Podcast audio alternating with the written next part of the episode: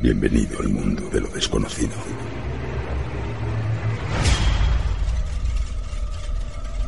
¿Quieres viajar con el tren de lo insólito por las vías del misterio?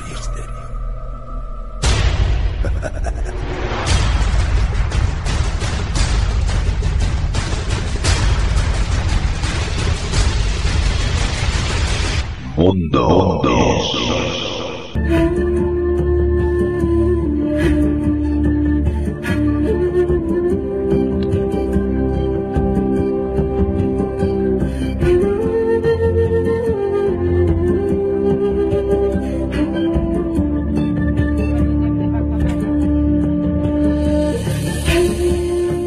es un día o es una noche especial, al menos para mí, porque por fin contamos el Mundo Insólito Radio con Pruden Muguruza. Buenas noches, bienvenido Pruden. Hola, buenas noches. Eh, contaba que es una noche especial porque para mí eres uno de los iconos, sobre todo de la década de los 80, cuando, aunque el tema ya esté muy manido, cuando hiciste una fotografía que supuestamente identificaba o parecía ser que identificaba la figura de un objeto volante no identificado, ¿verdad, Pruden? Sí, así fue. Fue en el año 81, a comienzos de los 80. Y bueno, pues la verdad es que ya ha llovido mucho desde entonces, la verdad. Y, y ha sido, la verdad, bueno, fue una experiencia francamente que transformó bastante mi vida en aquel tiempo, ¿no? Sí, porque, de- sí, porque tú pasaste de ser banquero, ¿no? Trabajabas Sí. en un banco, pasaste a ser ufólogo directamente. Sí, pa- pasé exactamente, pasé a... Bueno, al principio compaginaba las dos cosas, pero ya hubo un momento en que, bueno, pues dejé y dejé lo que es la banca y me transformé, vamos, transformé totalmente mi vida y me dediqué a todo esto, ¿no? A todo el mundo, de, no solo de la ufología, sino también de, de la parapsicología y todo lo que nuestra mente envuelve en su entorno. Tuvo que ser, Pruden, muy, voy a decir fuerte, en un término más coloquial de hoy en día, tuvo que ser muy fuerte aquello que fotografiaste o la experiencia aquella que tú tuviste para que cambiase tu vida de una forma tan radical que décadas después todavía sigue siendo así, ¿verdad? Pues sí, es verdad. La verdad es que fue una experiencia muy fuerte. Eh, y solamente ya, no solamente lo que es la experiencia, sino luego ya que comienzas a contactar eh, y a conocer gente, que bueno, pues ves otras inquietudes, ves otras cosas y, y te das cuenta de muchas cosas que hasta entonces pues no, no las veías. Mm. O sea, a raíz de aquello pues verdaderamente conocí pues gente muy interesante, ¿no? Comencé en su momento por JJ Benítez y luego pues eh, Fernando Jiménez del Oso, eh, pude conocer porque además en aquellos años luego organicé unos congresos y pude conocer pues a mucha gente, bueno, Antonio Rivera, eh, Salvador Freixedo, eh, Charles Berlitz, de, de Triángulo de las Bermudas, o sea, bueno, o sea, cantidad de gente que, bueno, pues que, que veías otras inquietudes y otras cosas que, pues que te abrían la mente. ¿no?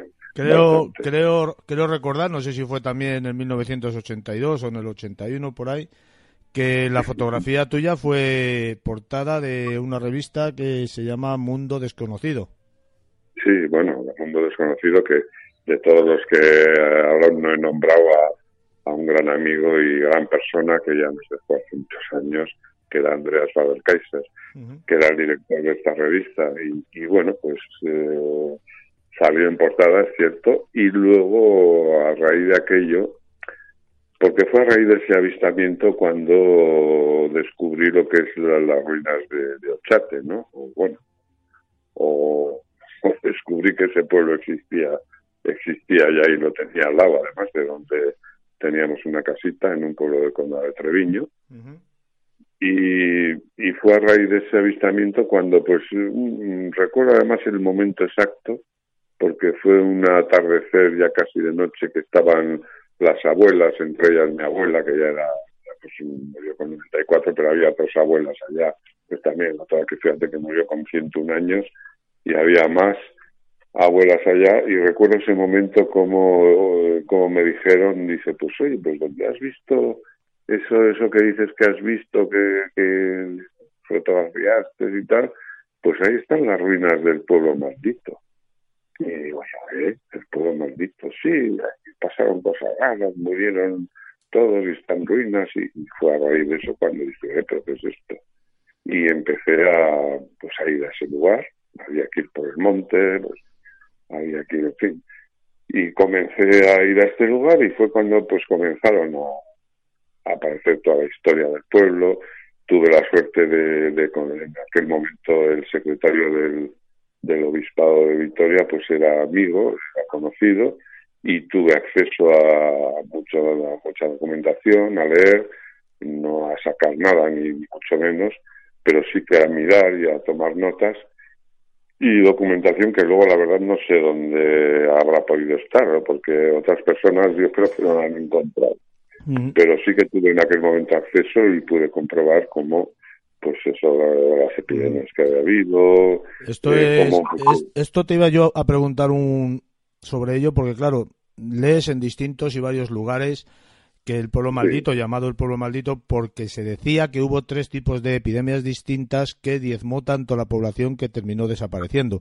Pero yo también he, leído en algún lugar que realmente solo hubo una epidemia, no sé cuál de las dos era cierta. Bueno, hubo, hubo varias epidemias, en realidad hubo varias, o sea, fueron además como seguidas, ¿no?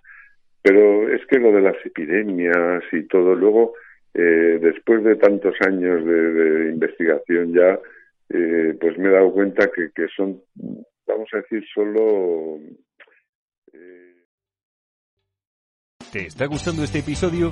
Hazte fan desde el botón apoyar del podcast de Nivos. Elige tu aportación y podrás escuchar este y el resto de sus episodios extra. Además, ayudarás a su productor a seguir creando contenido con la misma pasión y dedicación.